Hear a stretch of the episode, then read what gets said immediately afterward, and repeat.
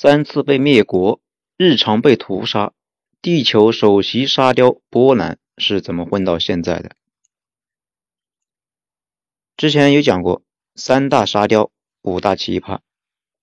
今天我们就来讲一讲首席沙雕波兰是怎么作却还能混到现在的。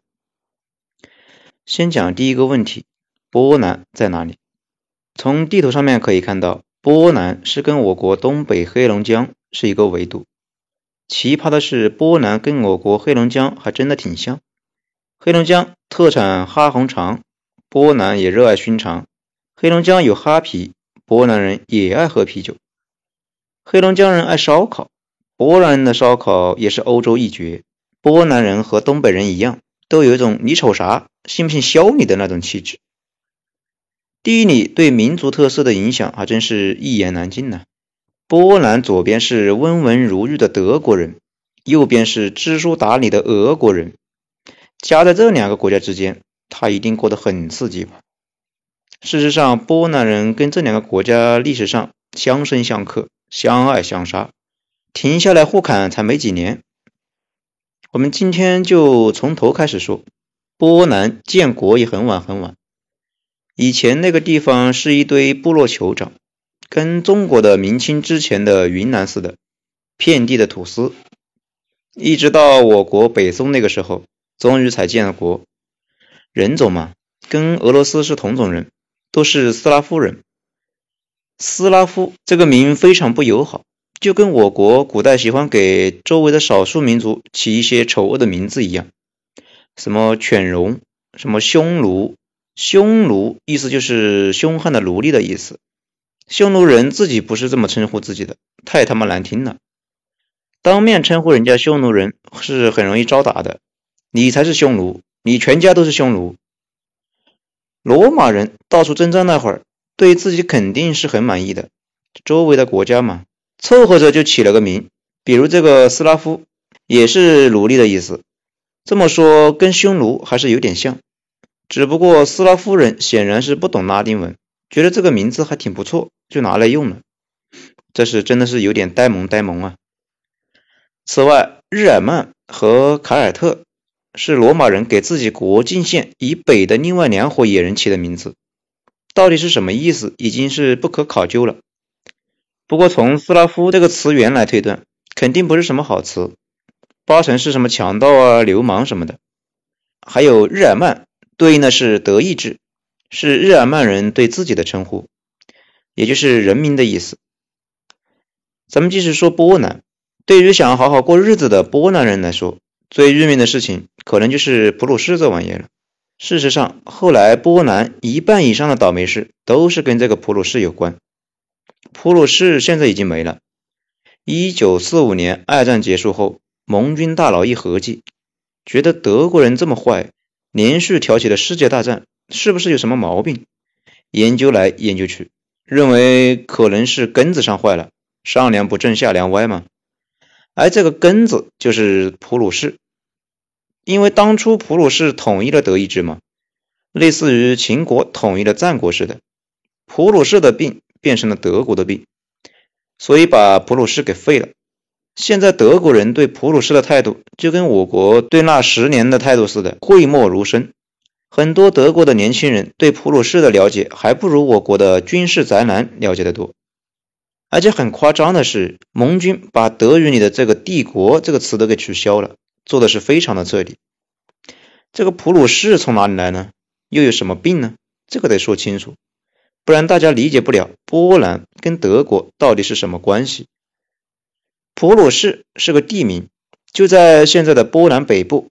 这个地方以前全是乱七八糟的各种野人，不信教，在基督徒的眼里就是异教徒。波兰国王三番五次去搞这片地区，一直没进展，还被当野人打得屁股尿流，只好跟教皇求救。教皇早就看不下去了，普鲁士地区人民不信教又不去死，让教皇很为难。但是教皇也没兵，怎么办呢？教皇非常机智。玩了一个一石二鸟，大家都知道十字军东征吧？十字军东征催生出来三个镖局性质的骑士团，其中一个是来自德意志地区的条顿骑士团。这个骑士团当时东征回来之后无所事事，希望教皇能安排下工作。教皇智慧的火花一闪，就让这伙狠人去普鲁士那个地方跟野人互砍。说好，如果把地给抢回来了，就给骑士团当领地，让那个地方的异教徒沐浴在主的荣光下。如果输了，哎，反正也不是自己的人。就当被主召唤走了。阿门。为啥说我国的秦国跟普鲁士很像呢？秦国祖先最早是给周天子养马的，而且秦国人积极主动，要求进步超额完成 KPI 了。后来立了点功，周天子很高兴，就把一块野人西戎占领的地盘给了秦，让秦国自己去抢。反正给你了，能不能拿得下就看你自己了。秦国经过惨烈的征战，最终铁血打下来了西戎十二国。这块地就是后来秦国的基本盘。后来秦统一了中国，普鲁士统一了德意志，多么的相像啊！经过长达半世纪而漫长的血腥的砍杀，条顿骑士团最终在普鲁士地区站住了脚，并且成功说服了当地人信了教。大批德意志地区的人蜂拥进入了普鲁士地区。就这样，网友们津津乐道的普鲁士在十三世纪末期终于上线了，大概是在我国元朝那个时期。不过有件事大家一定要清醒：新来的德意志移民和当地的斯拉夫土著各种融合，普鲁士从一开始就不是什么纯种的日耳曼人。占领了普鲁士的骑士团。基本没做改造就上岗开始执政了。骑士团团长成了头目，手底下的骑士们都安排了工作，去地方上当领主，形成了一个逐城效忠的金字塔结构。在这之前，普鲁士是一个地名；在这之后，普鲁士一般说的就是这个公国。现在波兰脑门上顶着一个骑士团建立的又勇又爱的组织，能忍得了？以大波波东北人的性格，能忍得了那就有鬼了。所以波兰和普鲁士之间爆发了一系列的冲突，双方各种互虐，伤亡很大。但是我们之前有交代过，人口一直是处于马尔萨斯红线以下，所以从宏观层面来看，经常打仗其实也不是坏事。后来波兰和立宛陶联姻了，变成了传说中的波兰立宛陶公国。这个公国在当时可不得了，几乎就是欧洲最强的一级。最终在两次大决战中，波兰立宛陶联军大败骑士团，上万的条顿骑士被杀，条顿骑士团从此一蹶不振，并且普鲁士也打成了波兰附庸。从那以后，波兰人一直在心里觉得普鲁士是他们自己的。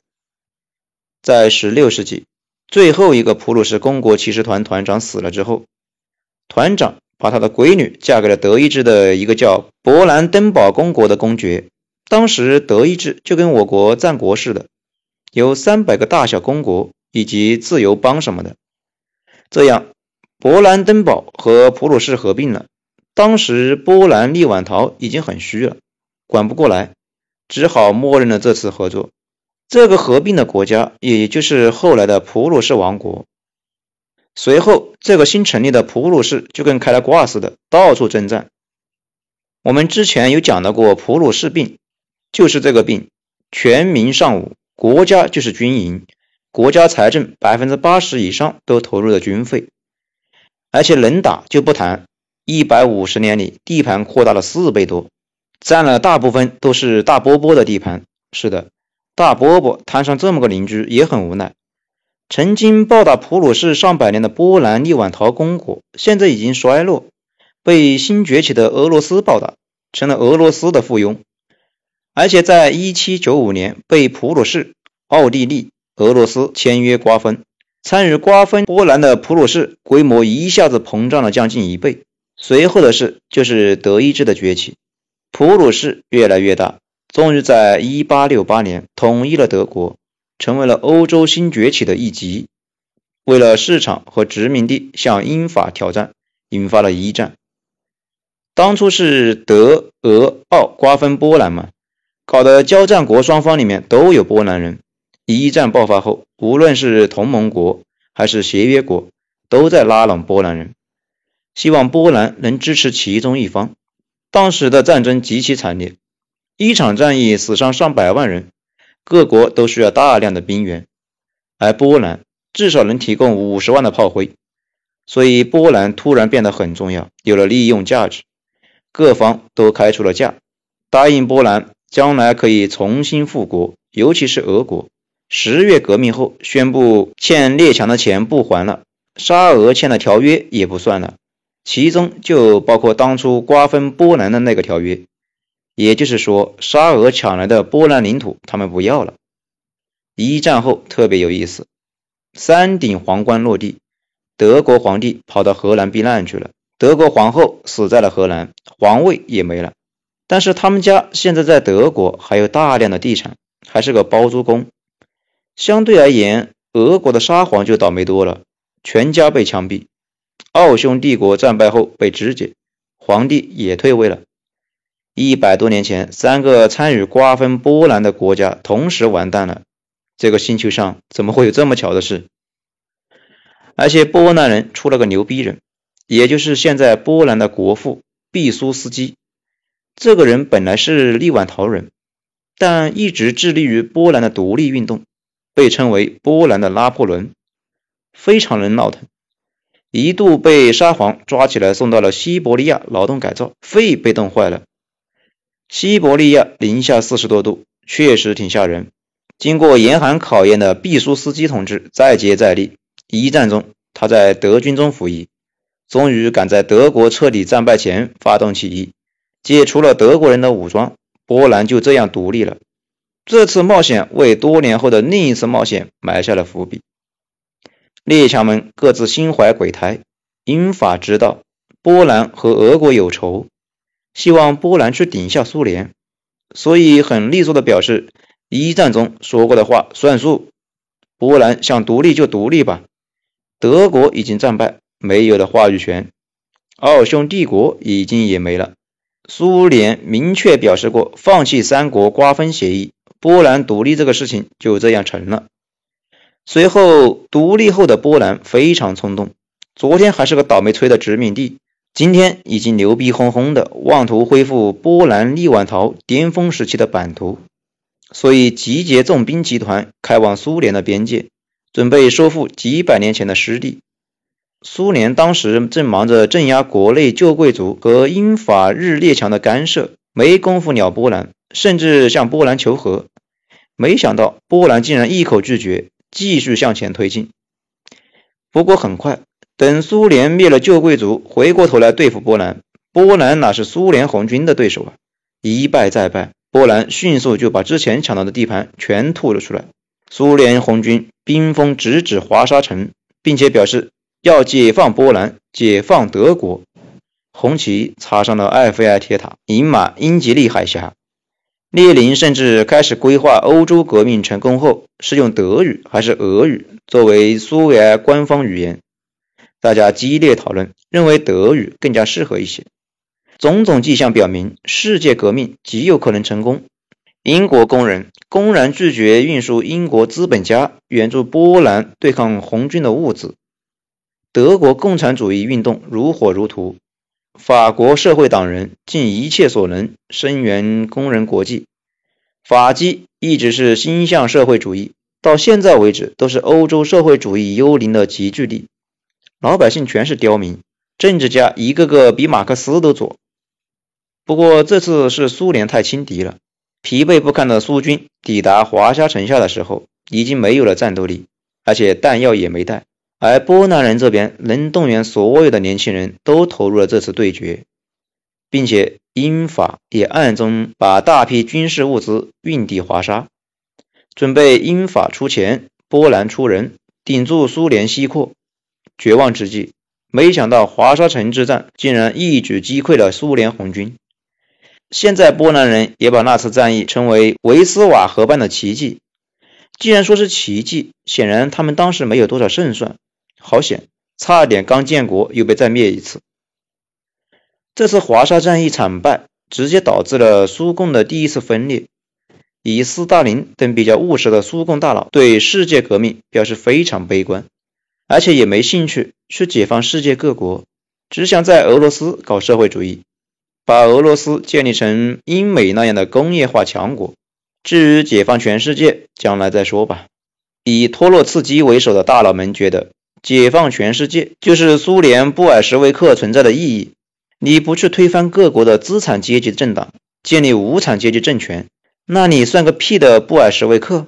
这种分裂最终以托洛茨基被驱逐，党内他的支持者被肃清而结束。很多书在这个问题上很糊涂，说斯大林非常狡猾。勾结了某某某大佬一起反对托洛斯基，其实这个认识就肤浅了。那些人都是人精了，怎么会被几句话骗到呢？说白了，华沙之战后，苏共上层很多人已经没有兴趣继续革命下去了，这些人自然而然的形成了联盟，一起对付不安分的。华沙之战对世界的影响非常非常的大，从那以后，苏联不再西扩。而开始着手在东方建立缓冲区，准备过日子。老牌活动家岳飞、马林等前往中国，那里有一个革命家叫孙大炮，非常希望得到苏联同志的支持。华沙战役后，波兰一度非常冲动，觉得自己非常能耐。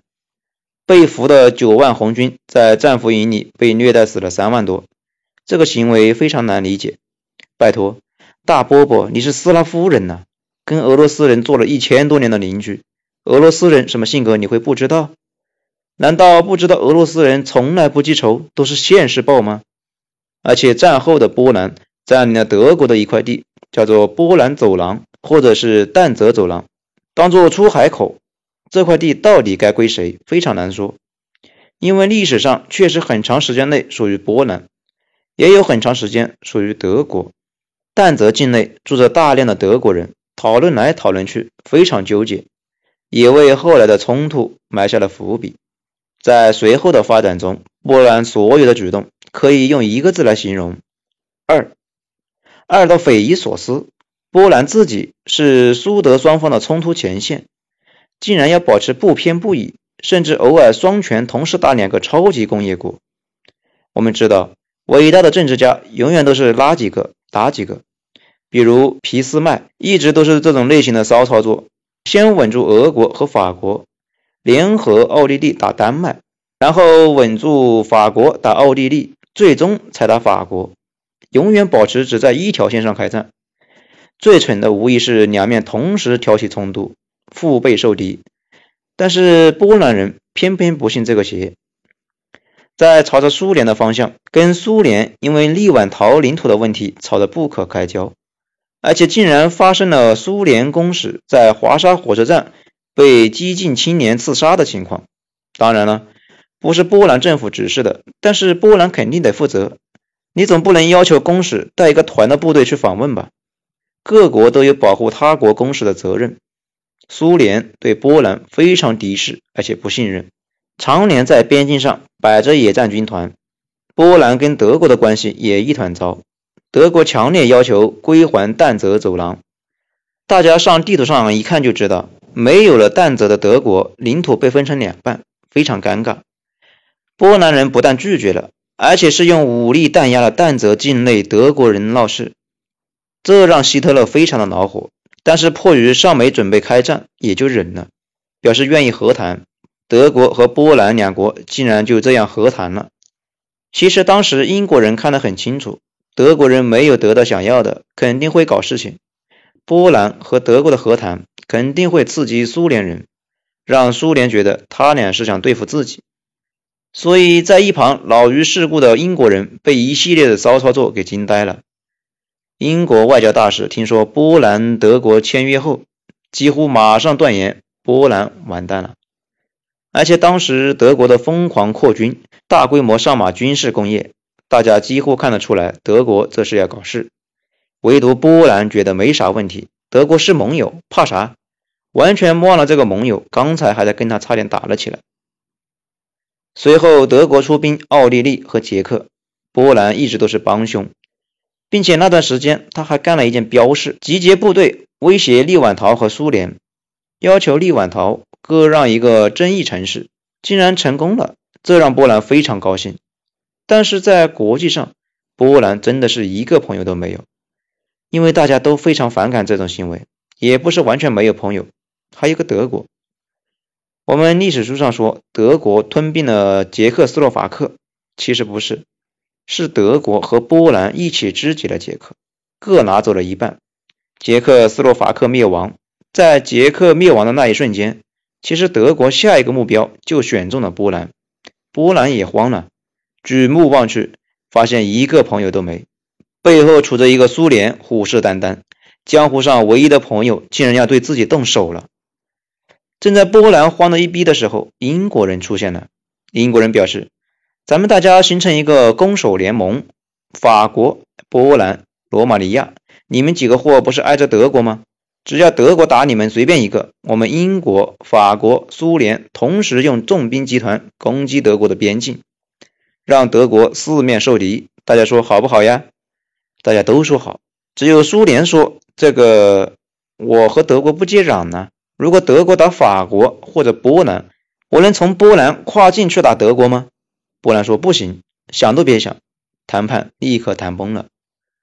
其实英国人的意思是，大家结成反德同盟，德国有所忌惮，可能就不会有战争了。波兰人说：“我不管，反正苏联人不能踏上我的领土。”这次可能会改变历史的谈判就这样崩了。后来，丘吉尔在自己的回忆录里大骂波兰和当时的英国首相张伯伦是个傻逼。丘吉尔认为，当时就应该强行摁着波兰接受协议。不过然并卵。希特勒听说谈崩了，非常开心，赶紧派外交部长去苏联，跟苏联说：“大家都讨厌咱俩，咱俩一起玩吧。”苏联当时正在搞轰轰烈烈的五年计划，石油、铁矿技术都有，只是缺时间。德国人的到来让苏联人觉得可以推迟几年战争。苏联当时一日千里，两年改天换地，而且觉得既然波兰人已经把自己逼上了绝路。不如再送他一程，而且大家可以看看地图就知道，如果让希特勒彻底吞并波兰，德国国防军离苏联乌克兰的工业区一步之遥，所以苏联和德国签约，把波兰一分为二，各占一半。到了这个时候，波兰已经完蛋了。一九三九年的九月一日，波兰战役爆发后，全世界又被波兰人吓了一跳。发现波兰这个国家真的很有想象力，因为他竟然完全没准备。一九三八年十月，德国已经拿下了捷克，全世界都看得出来，德国下一个目标就是波兰。波兰竟然没有丝毫准备，而且苏联红军也出重兵集团从波兰背后发动进攻。三十六天后，战争就结束了，波兰又没了。之前碰到一个波兰的朋友。忍不住问他怎么看待那次战争，他用他们国家的一句谚语回答了这个问题，竟然是“不要相信法国人”，吓我一跳，因为我的想象力不如波兰人那么放飞自我，一时间没理解上去。后来经他解释才知道，波兰人觉得法国人背信弃义，因为当时法国发动驻扎在法德边境上的一百个师进攻德国，那波兰就不会亡了，好吧？原来你们是指望法国人呢？那你们自己开心就好。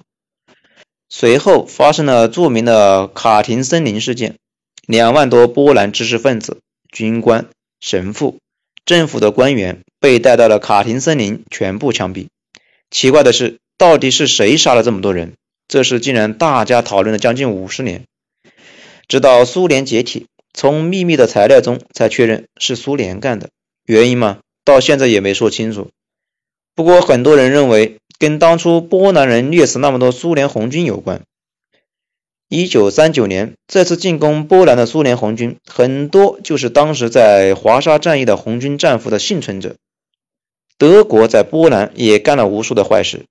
波兰教科书里写着，纳粹在波兰杀了将近五百万的波兰人，四百万犹太人，还有近两百万人被送到德国保时捷厂里面生产坦克。